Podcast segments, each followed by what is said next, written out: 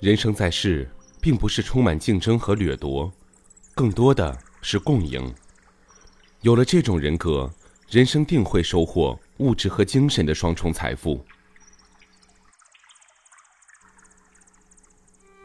不在别人遇到苦难时袖手旁观、无动于衷，不在别人落难时不闻不问、落井下石，肯为别人打伞，才是一生最大的财富。你在关键时刻帮人一把，别人也会在重要时刻助你一臂之力。要想让别人将来帮助你，你就必须先付出精力去关心别人、感动别人，这样才能赢得别人回报的资本。因此，高明的做人艺术便是雪中送炭，最能温暖人心。范仲淹是一位充满人格魅力的宋代英杰。除了忧国忧民的忧患意识支配着他一生的行动外，他还乐意帮助那些需要帮助的人。范仲淹在睢阳做学官时，经常以自己的薪俸资助穷苦的读书人。曾有个孙秀才特意来请求他接见，范仲淹很关心他，见过以后送给他十个铜钱。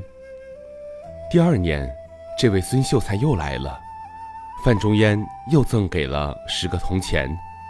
范仲淹问他：“你这样辛苦的来回跑路，究竟为什么？”孙秀才悲伤的回答：“因为我没有办法养活老母亲，只好这样奔波，来求得一些帮助。倘若我每天能有一百铜钱的收入，就足够维持生活了。”范仲淹说：“我看你不是一个专门向人乞讨混日子的人，这样辛苦奔波，能得到多少资助？”我替你补一个学职，每月有三千个铜钱的薪俸，可供衣食之需。但有了这个安排以后，你能安心在学业上下功夫吗？孙秀才特别高兴，一再拜谢，一再表示要在学业上下功夫。于是，范仲淹安排他研习《春秋》，孙秀才果然十分刻苦，日夜抓紧学习，而且行为谨慎，严于约束自己。范仲淹很喜欢这个人。过了一年，范仲淹的职务调动，孙秀才也结束学业回去了。十年以后，人们都在说，泰山之下有位教授《春秋》的学者孙明富先生，学问和修养都很好，受到人们赞誉。朝廷把这位先生请到大学来，原来就是当年贫穷的孙秀才。范仲淹颇有感触地说：“贫穷。”对于人来说，真是个大的困难。如果衣食没保证，到处奔波寻求帮助，一直到老，那么孙明富那样的人才就会被埋没。主动支援一时经济拮据的朋友，使其免除后顾之忧，尽力帮助朋友安心学习，使其早日金榜题名等等。凡是在关键时刻，你伸出热情之手，予以大力支持。使之功成事就，都可以说是救人之所急，这应该算得上是人类最美好的情感之一。二十世纪七十年代初，石油危机波及中国香港，香港的塑料原料全部依赖进口，香港的进口商趁机垄断价格，将价格炒到厂家难以接受的高位，不少厂家因此被迫停产，濒临倒闭。在这个关系许多企业命运的时刻，李嘉诚毫不犹豫地站在了风口浪尖上。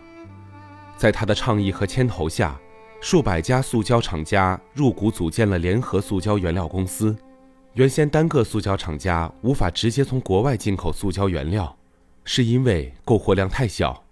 现在由联合塑胶原料公司出面，需求量比进口商还大，因此可以直接交易所购进的原料。按实价分配给股东厂家，在厂家的联盟面前，进口商的垄断不攻自破，笼罩全港塑胶业两年之久的原料危机一下子烟消云散。